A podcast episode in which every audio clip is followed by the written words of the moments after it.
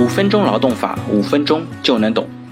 那我们今天来聊一下一个案件啊，就是前几年呢，在上海白领圈当中非常热传的一个案例。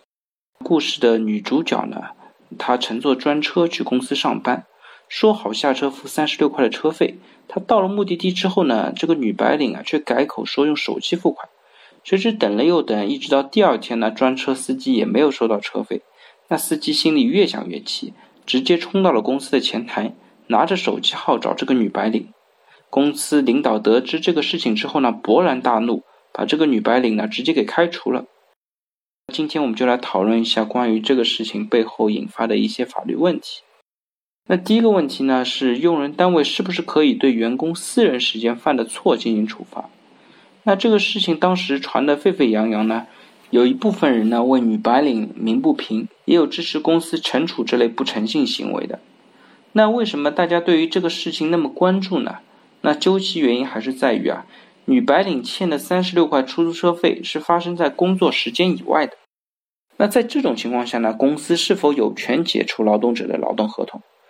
那就本案而言呢，在谴责这个女白领不诚信行为的同时，我们还不得不对公司说一句，那我觉得你这个处理呢还是太草率了。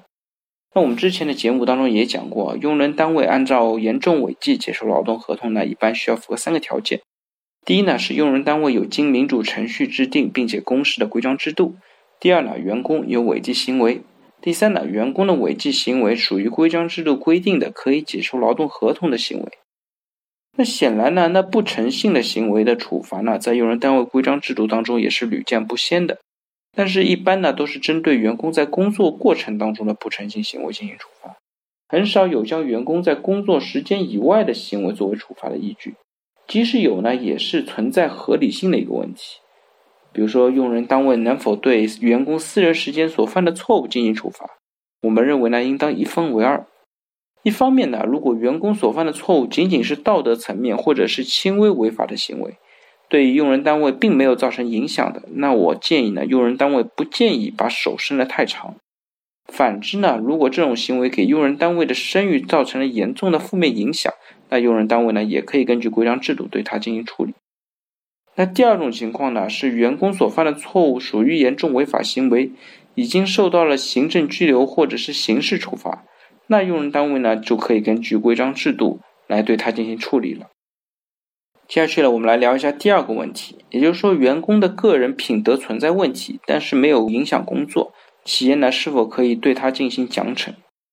那如今呢，用人单位对员工的评价呢，一般分成两个方面，一方面呢是工作能力，另外一方面呢是道德品质。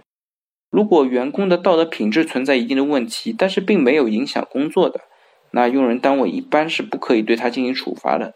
但是呢，我们也鼓励用人单位可以把道德品质优秀的员工进行一定的奖励。员工的道德品质呢，虽然不能作为奖惩的依据，但是呢，可以作为员工今后的发展晋升的重要考核因素。这样呢，才可以引导员工更加注重道德品质的提升。那最后第三个问题呢，是员工的个人行为如果导致企业受损，企业可以索赔吗？那我觉得这个问题呢，也要一分为二。